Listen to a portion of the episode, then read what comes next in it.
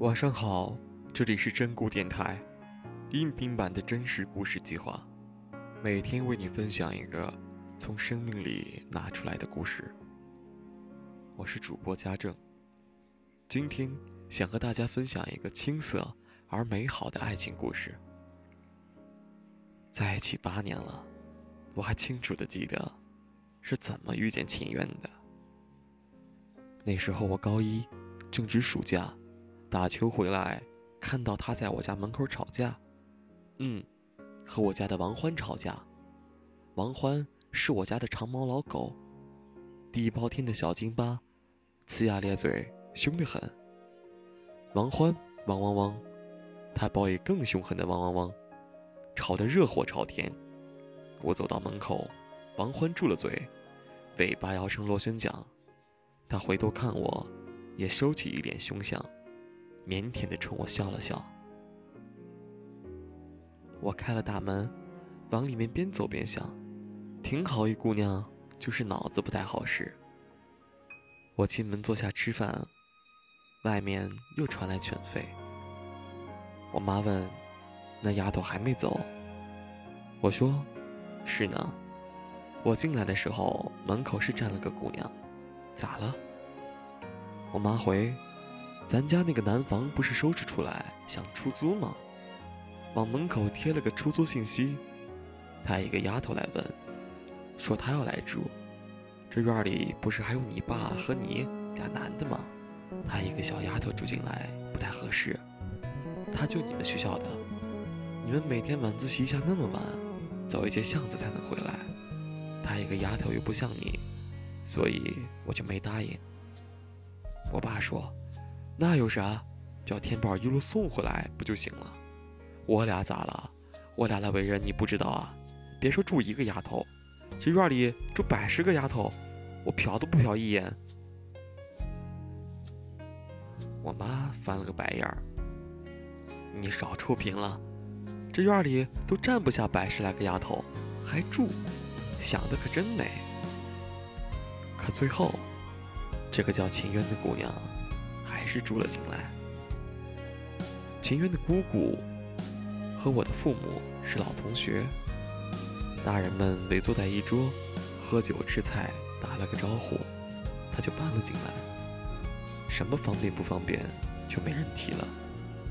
他说，想住在学校附近，上下学节约时间，方便学习。但事实根本不是这样。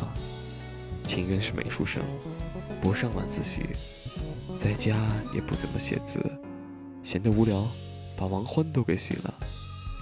他那小屋里几乎没有娱乐设施。他用铅笔把指甲盖画得乌漆嘛黑，蹭我一手铅笔黑，把我气得要命。还有，我们那边一片小院儿都有房出租。可他偏偏挑到了我家，你说气不气人？我一开始以为是他姑姑的缘故，后来才知道，他在我家找房子受挫，回去和他姑姑讲了，才知道有这层关系。他最初特别执着于我家，是因为我家院里有个葡萄架，他路过看到葡萄架上的葡萄。那么大一嘟噜，绿的晶莹透亮，一看就知道甜的爆汁，他就挪不开步子了。住谁家都是住，住这家还有葡萄吃，他就这样瞅准了我家。后来我很生气，我可是堂堂一米八八的帅气小伙，浓眉大眼，阳光开朗，竟然比不过我家的葡萄架。后来多少个日夜，他就蹲在我家葡萄架下，眼巴巴地盼着葡萄长熟。每到这时，我就幻想，如果早点认识她，她还是个小女孩，我就骗她，只有当我媳妇儿才能吃我的葡萄。我想看小小只的她说：“那好呗，当就当。”我俩不是他一搬进来就好上的。更接近于日久生情。最开始，一起走路，我话少，他话多。每天上学回家都叽叽喳喳个没完。例如，教师节送班主任一条领带，班主任连脖子都找不到，送啥领带啊？今天速写，同桌减肥饿得不行，我把苹果从背面啃到了一半，甚至有时还把摇头晃脑说成摇头晃奶等等。我就这么每天热热闹闹的上学、放学。我俩在班里都流传着我们谈恋爱、每天黏在一起的消息。有一天，他又和我走在巷子里，嘀嘀咕咕念叨个没完。我停下来看他，他也停下来看我。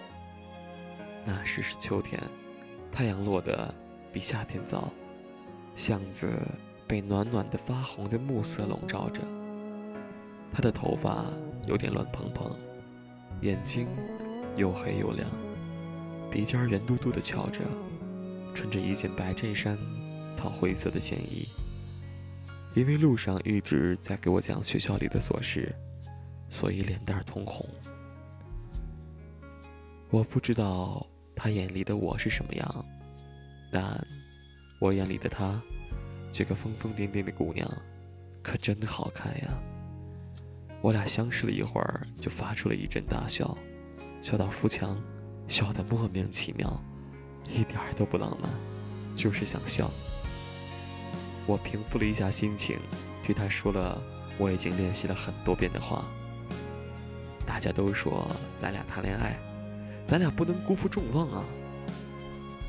她哈哈哈，笑得很开心。眉眼弯弯，脸蛋通红，抬起手拉着我的领子，啥都不说，拽下去就亲，亲完就跑了。我在巷子愣了一下，心都跳到了嗓子眼儿，脸颊也滚滚发烫。我摸了摸脸，发现自己的嘴咧得那么大，我想收又收不住的开心，根本控制不了。就这么傻笑着站在那儿，过了一会儿，才想到要跑出去追他，可他已经跑得看不见了，影都没了。我俩的初吻就这么交代了。十七岁的秋天，在一片欢笑中，在我从小嬉笑打闹、跑过无数遍通往我家路上的一条巷子里，我的姑娘，她亲了我。哎呀，真好啊，能遇到他。后来呢，我俩高三了，他那么散漫的一个人，在美术集训时，关了灯还在卫生间里画画，画到两三点。过年的时候回来见我，整个人被包在大棉袄里，露出个尖尖的小下巴颏。我问他怎么瘦了，他说。哎呀，快别提了，都怪我们那个画室伙食太好，人家出去集训都瘦了，就我整天嚼着吃东西，看着脸瘦了，可实际上腰胖了一圈儿。哎呀，你是看不到呀，听阿姨说，院里新出来个学弟，长得好不好看？你每天和人家上学放学，啥感觉啊？学校里有没有谣传，你刚走一个就又勾搭上一个？魅力无敌，男女通。我用棉手套盖住他的嘴，又亲到我的棉手套上。他闭了闭嘴，咧一口小白牙笑，笑得暖洋洋。我突然想起来，我初见他就觉着他脑子不好使，可不是吗？一天到晚傻乐呵。哦，对对对。经过他的不懈努力，他成功的没考上我俩一起报的大学。他的成绩在美术生里算不错的，我建议他可以报几个其他学校，异地恋就异地恋，大不了我平时多跑跑。他扭扭捏捏的不肯，最后悄悄的和我说：“他们都说大学那几年最好玩了，最有意思，是最好的日子了。”我想。和你一起吗？于是，我们本可以在相识的第七年结婚，却因为他的这个要一起度过美好时光的念头，我才晚了一年筹备婚事。我终于能把这个傻姑娘娶回家了。当年，她死乞白赖的在我家门口要租房子住，现在，她拿着我家的家门钥匙，名字在我的户口簿上。当年，他在门外尝我家的葡萄，现在，葡萄架上酸溜溜的、甜蜜蜜的，都是他的。当年，他和我家的狗吵得不亦乐乎，现在，我家养的已经是另外一条狗了。见了他，高兴的满院子疯跑，跑完躺下，把自己的肚皮露出来，盼着他来挠挠。我和他呢，归根结底就是千万个普通人之中的两个。你说最怕一生碌碌无为，可我觉着有他的陪伴，平平淡淡，生儿育女，已是最大的福气了。我既不是英雄小姐。也不是商业大贾，我没有战争往事，也没有风流韵事。也许老了的时候，唯一能给孩子们讲的，就是我这辈子唯一爱过的人。我很高兴能遇到他。